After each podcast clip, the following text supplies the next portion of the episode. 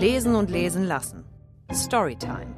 Spitzt die Lauscher, jetzt gibt's was auf die Ohren. Unsere Geschichten für euch. Dieses Mal. Feuer, Tod und Lucifer von Martin Moch. Die Hitze wurde immer unerträglicher, die Luft im Terrarium immer dünner. Schildkröten überleben in der Regel ihren Besitzer, wie auch jetzt, doch Lucifer droht Gefahr, der Prinzessin in den ewigen Schlaf zu folgen. Seine bescheidene Behausung aus vier Glaswänden, einem löchrigen Holzbrett als Dach und dem mit Stroh unterlegten Boden steht auf einer Kommode mit uneingeschränkter Sicht auf das brennende Bett der Prinzessin und der Eingangstür. Ihre blonden Locken, die beim Gehen auf ihren Schultern tanzten, wurden zu hässlichen, verkohlten Strähnen, die noch weniger Leben in sich trugen als die morschen Särge am Friedhof. Das seidene, eigens für sie angefertigte Nachthemd, das einst für sie aus Italien mitgebracht wurde, wurde von den Flammen ins Nirgendwo getragen. In Embryostellung liegt sie nun friedlich da, ein Frieden, wie ihn sich niemand wünscht. Erst wenige Minuten zuvor schlich sich der Mann mit der Narbe unter dem Auge und der schwarzen Kapuze über dem glatt rasierten Schädel in das Zimmer. Das Knarzen der schweren Holztür weckte erst Lucifer und dann sein Interesse. Die Geburtstagsfeier der Prinzessin war schon seit mindestens einer Stunde vorüber, und nachdem sie rotbackig und mit zerzausten Haaren ins Bett gefallen war, hatte er nicht mehr damit gerechnet, dass die Ruhe noch einmal in dieser Nacht gestört werden würde. Die Schildkröte riss die Augen weit auf, der Fremde kam in keiner guten Absicht, das war ihm sofort klar. Hände wie Krallen griffen in die Taschen des pechschwarzen Umhangs und brachten eine kleine Ampulle hervor, deren Inhalt im Mondlicht glänzte. Der unheimliche Mann zog den Korken des Gefäßes und kam mit seinem Gesicht so nah an das der Prinzessin, dass sich ihre Nasenspitzen beinahe berührten. Mit einer Stimme, die sogar den mutigsten Ritter würde schlottern lassen, krähte der Fremde der Schlafenden ins Gesicht. Ja, der Wein hat dich lustig gemacht und sogar mutig. Da war nichts mehr von dem schüchternen Fräulein zu sehen, das sich nicht einmal traut, ihren Dienern in die Augen zu sehen. Wirst schon sehen, was du davon hast, dich über mich lustig zu machen. Da stand die Schildkröte auf allen Vieren, als der Fremde die Ampulle an die Lippen der Prinzessin presste. Diese lag völlig wehrlos und schlapp auf dem Bett, im Koma, das sie durch gierigen Trank und üppige Speisen selbst herbeirief. Schlaf schön, du Miststück, und grüß deine Mutter von mir, wenn ihr euch beiden in der Hölle wieder in den Armen liegt. Kaum spuckte er die Worte aus, drehte er sich rum und kam auf Lucifer zu. In der Hoffnung, vor dem Schlimmsten bewahrt zu werden, verkroch sich das Reptil in seinem Panzer. Das Schlimmste ist allerdings nicht der Tod, sondern der Weg dahin. Das durfte der kleine Gepanzerte in dieser Nacht nicht nur beobachten, sondern musste es am eigenen Leib erfahren. Geräusche von herumfliegenden Gegenständen drangen durch das Glas des Terrariums in Lucifers Ohr. Die Schildkröte zitterte am ganzen Leib und versuchte sich in ihrem Panzer so klein zu machen wie nur möglich. Viel Platz zum Verstecken bot diese allerdings nicht. Bedrohlicher als das Wühlen in der Kommode war die plötzliche Stille.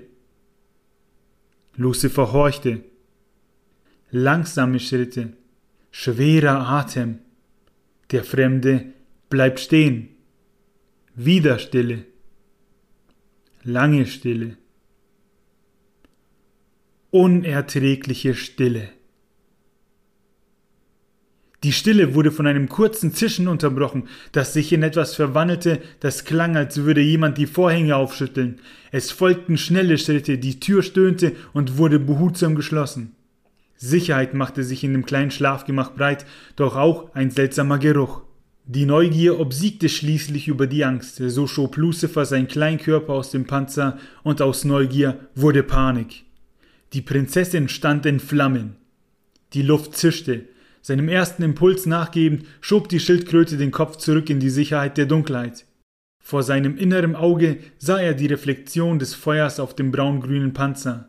Es wurde heiß, zu heiß für eine Schildkröte.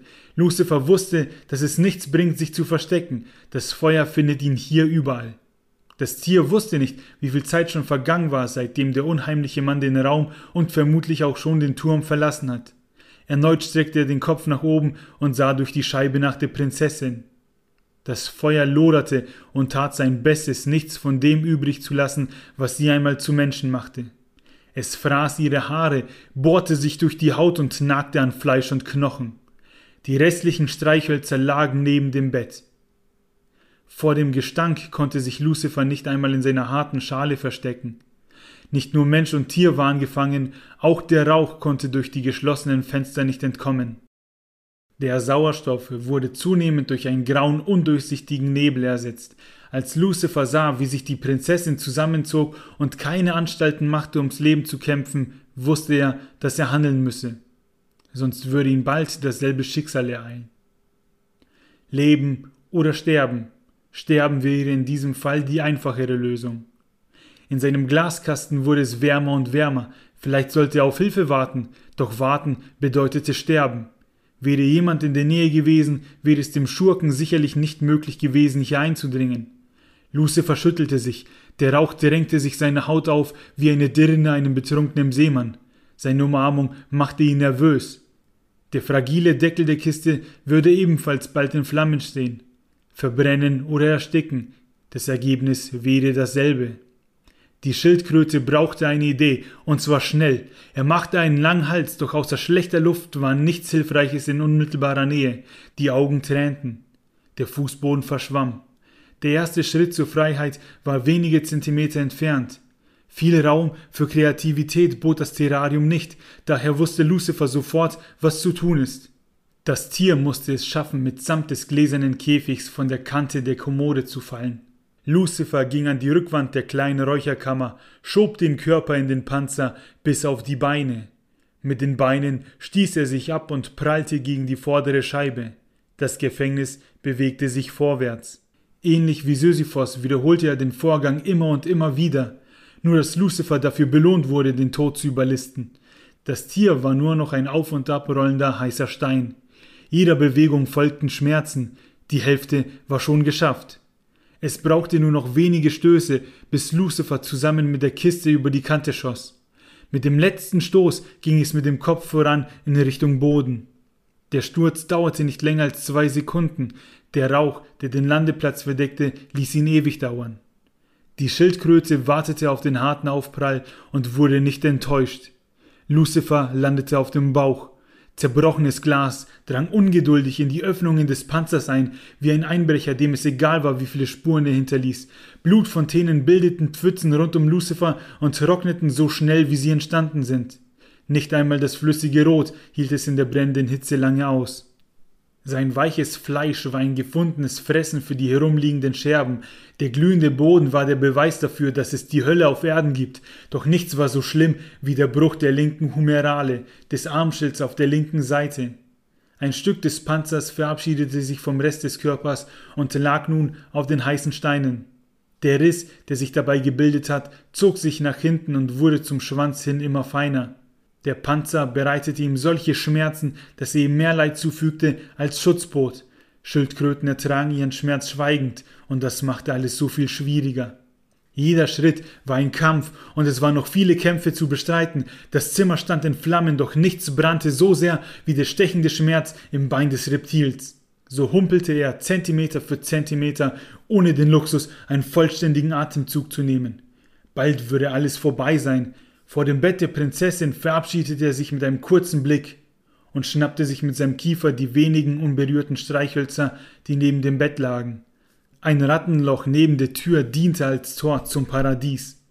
Die junge Schildkröte zwängte sich durch, noch einmal schoben ihm die Schmerzen einen schwarzen Vorhang vor die Augen. Das war nur ein kleiner Preis für die Genugtuung der Rache, die er sich an dem Mann mit der Narbe unter dem Auge geschworen hat.